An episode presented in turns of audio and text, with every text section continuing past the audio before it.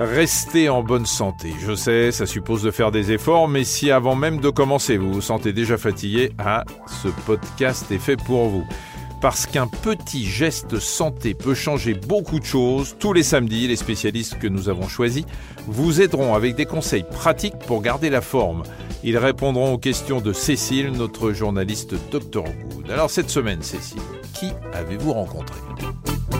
Eh bien cette semaine, Michel, j'ai interrogé le docteur Jérôme Palazzolo, qui est psychiatre à Nice. Alors c'est sûr que ces patients ne sont pas franchement en manque de lumière naturelle, mais ça ne l'a pas empêché d'étudier de près la dépression saisonnière et les bienfaits de la luminothérapie. Il va nous expliquer pourquoi il faut utiliser cette lampe au saut du lit dès le matin, ou l'acheter sans se faire arnaquer, mais aussi bien sûr si cet outil médical, parce que ça en est un, Les bons répondeurs à la luminothérapie sont les personnes qui souffrent de cette fameuse dépression saisonnière.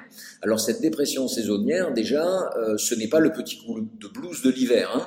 c'est-à-dire c'est une véritable dépression avec des symptômes bien spécifiques, donc il est important qu'elle soit au départ évaluée par un, un praticien. On retrouve souvent dans ces épisodes dépressifs euh, saisonniers une grosse fatigue, souvent une certaine anxiété, une certaine baisse de libido et puis des troubles du sommeil. On retrouve également des fluctuations au niveau du poids, alors dans un sens ou dans l'autre, c'est-à-dire soit on est anxieux et on mange moins, donc on va perdre du poids, soit à l'inverse, on va plutôt se précipiter sur euh, tout ce qui va concerner des produits euh, sucrés, des produits type chocolat, glace, etc., entre guillemets, pour se réconforter. La véritable luminothérapie, c'est principalement le matin. L'idéal euh, serait de le faire bah, carrément au moment du lever. Et en général, c'est une séance, on va dire, aller d'une demi-heure à une heure. Euh, ce qui est important aussi, c'est de ne pas regarder la lampe en direct. C'est-à-dire qu'en gros, on va euh, bah, disposer la lampe, par exemple, sur un bureau, mais on va lire ou on va écrire sous la lampe. En général, clairement, c'est à peu près deux à trois fois par semaine hein, que, que c'est réalisé. Les effets secondaires, c'est si c'est mal appliqué, c'est-à-dire que si on fait une séance de luminothérapie où on va rester deux heures avant de dormir, ben, il est fort possible qu'on ait un sommeil qui soit complètement perturbé, par exemple. Après, on peut avoir des effets secondaires à partir du moment où l'indication n'est pas bien posée.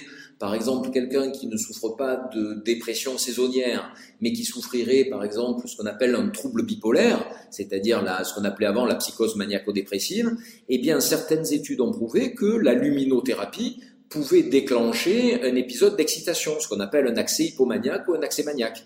Donc c'est pour ça que c'est pas mal d'en passer par la case d'un praticien qui va prescrire la luminothérapie. C'est vraiment à considérer comme un médicament. Hein. C'est pas juste une activité comme ça à faire, c'est vraiment quelque chose de thérapeutique.